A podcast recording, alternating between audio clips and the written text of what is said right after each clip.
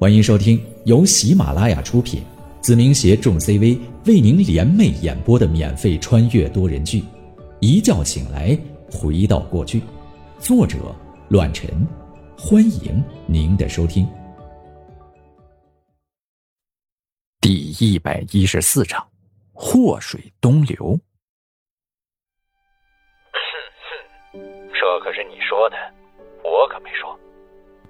白三爷会心一笑，说道：“我要说的就这么多，怎么办看你自己。说实话，我挺想看你受到打击的。王兵不简单，他的关系网也极其复杂。总之，能看到你焦头烂额，让我很期待。宁浩啊，这一次我会坐山观虎斗。丑话说在前面，如果你败了。”我会毫不留情的吞并你创造的一切，反之亦然。你这么做就不怕惹恼王斌？我很好奇，听明白了白三爷的意思，无论谁输谁赢，他都会趁乱捞一笔好处，横插一脚。毕竟我们二人创造出的一切都是大蛋糕，值得染指。我只是忌惮，还没真怕过任何人。当然。也包括你宁浩，我想你是清楚的。白三爷笑着，开怀的挂断了电话。我心知肚明，他在给我敲警钟，也在告诉我别忘了他还在。正如当初所说的那样，我们依旧是敌人，只不过是亦敌亦友，有的时候会互惠互利的敌人。和他能偶尔的惺惺相惜，但和王兵这样的角色却做不到。因为白三爷的手段之下会有柔情的一面，而他唯有冷血与阴狠。而白三爷也是最难缠的角色，他的睿智和手段是我见识过的。林邦虽说经过上次的事情失去了一部分中坚力量，但在北陵市依旧是黑色势力的龙头，这一点毋庸置疑，无法撼动。所以他根本不怕任何力量，只是忌惮某个人罢了。而我也在他忌惮的名单中，可一旦真的交锋起来，他会比任何人都果断，不留情面。挂断电话后，我走回了客厅，对着肖家两父子说道：“这段时间你们先不要住在家里了，事情我来解决，到时候你们再搬回来。”事到如今，肖鹏程也别无选择，只能点了点头。毕竟我已经动了手，打了王斌的人。不管怎样，已经上了贼船，只能把希望寄托在我的身上，得以完美解决，否则别无他法。虽说肖鹏程的确算是个富豪，但惹到这些杀人不眨眼的家伙，还真不是他能够力所能及应付过来的。收拾一下东西，我给你们安排地方。不会给你添什么麻烦吧？肖家辉有些顾虑。担忧的看着我，问了起来：“没关系，一点小问题罢了。既然生意上有合作，我自然不会看着你们遭到威胁。放心吧，我说了，可以解决。”肖家辉点头，没多说什么，回房间收拾起来自己的衣物。十分钟后，肖家父子拎出了两个皮箱，随着我走出了房间，离开了这个暂时不是很安全的是非之地。上车后，肖家辉问我说道：“耗子，我们去哪里啊？”我神秘一笑：“ 到了你就知道了。”我开着车，十几分钟后来到了一家酒店的庭院里，将车停放在了停车场之后，带着他们径直的朝着酒店大堂走了过去。乖乖，龙城酒店。肖鹏程有些意外的看着我，问道。如果我没记错的话，这是白三爷的产业吧？宁浩啊，你家还和三爷有关系啊？在这里的确是最安全不过的。就算再给王斌几个胆子，没有逼到极致的地步，他绝对不会来这里对付我们。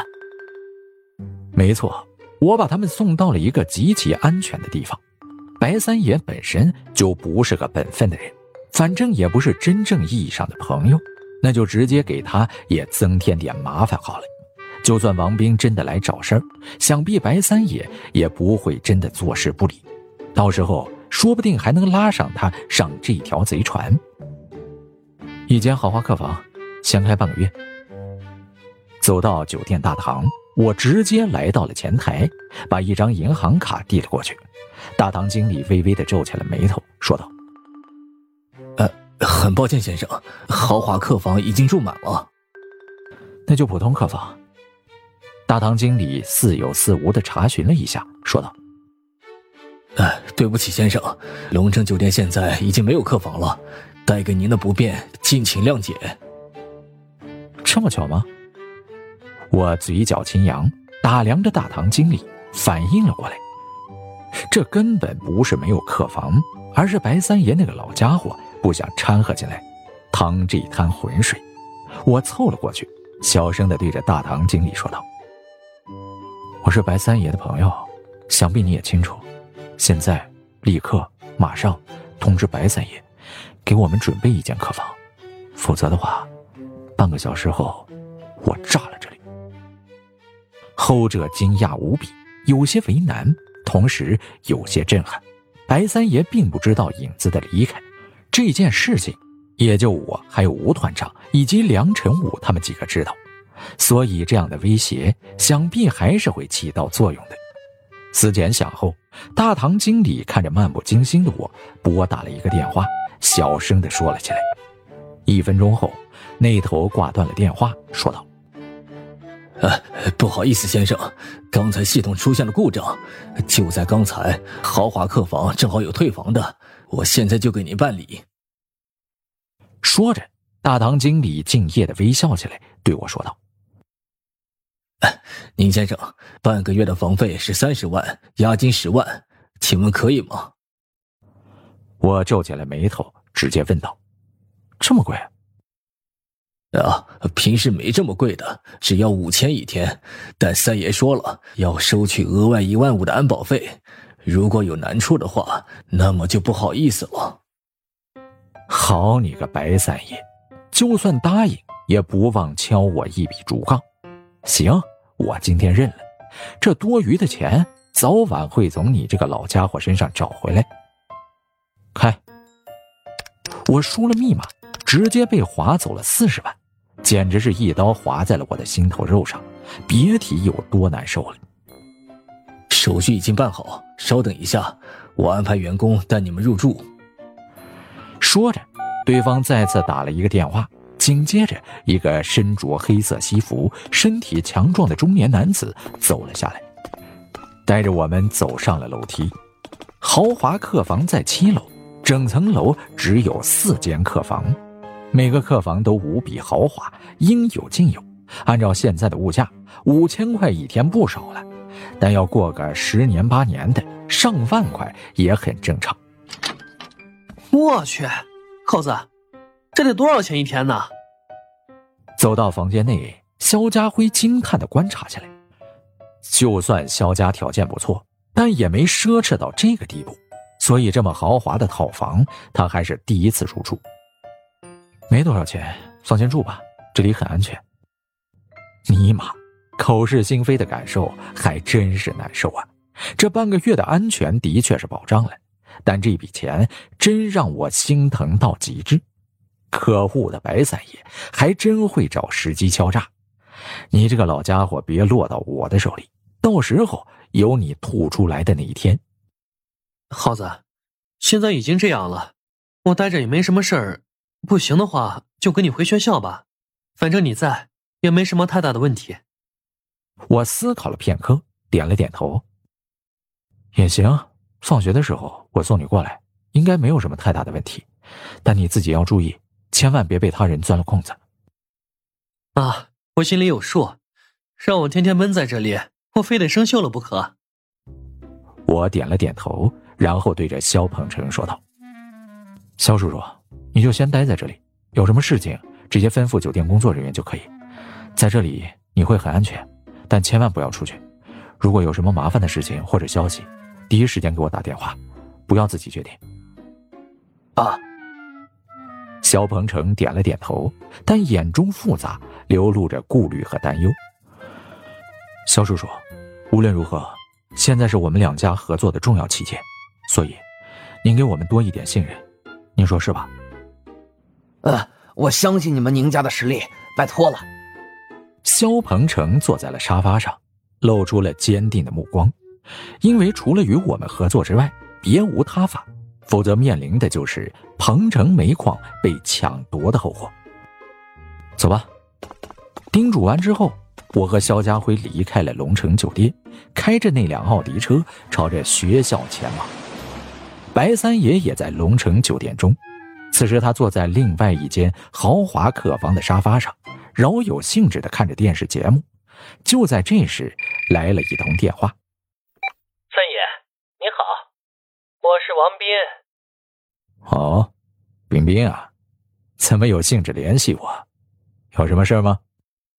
白三爷没有丝毫的意外，只是平淡的聊了起来。三爷也知道，我最近打算收购一家煤矿，煤矿的老板肖鹏程呢，现在就在您的龙城酒店。不知三爷可否卖晚辈一个人情，把此人交给我？王兵那头语气平和，听起来有些央求的说道：“呃，三爷，如果您卖我这个人情，日后晚辈竭力报答。”不知如何？听起来不错，能让你冰冰欠人情，的确是个值得做的买卖。三爷微微一笑，话锋一转，说道：“但开门做生意，哪有不顾客人安危的道理？来者即是客，你小子也别为难我，恕我无法做到，否则我白老三还怎么在江湖上立足，对吧？”如果这样的话。王兵冷哼一声，变得冰冷起来。哼，是否可以认为三爷已经和宁浩有了合作呢？哈哈哈哈宁浩和你还有张立军，一样都是后起之秀，你们晚辈之间的摩擦与我无关。但道理就是道理，我与林邦不会插手。但若是在我地盘上出现任何问题，那我只能理解为。有些人要挑战我灵宝。既然三爷这么说，我就放心了。希望您说到做到，不要干涉我们这些小辈的事情。紧接着，王兵冷笑一声，不知是威胁还是提醒。据我了解，目前的林邦已经不是一年前的林邦了。您保重。随后，二人便挂断了电话。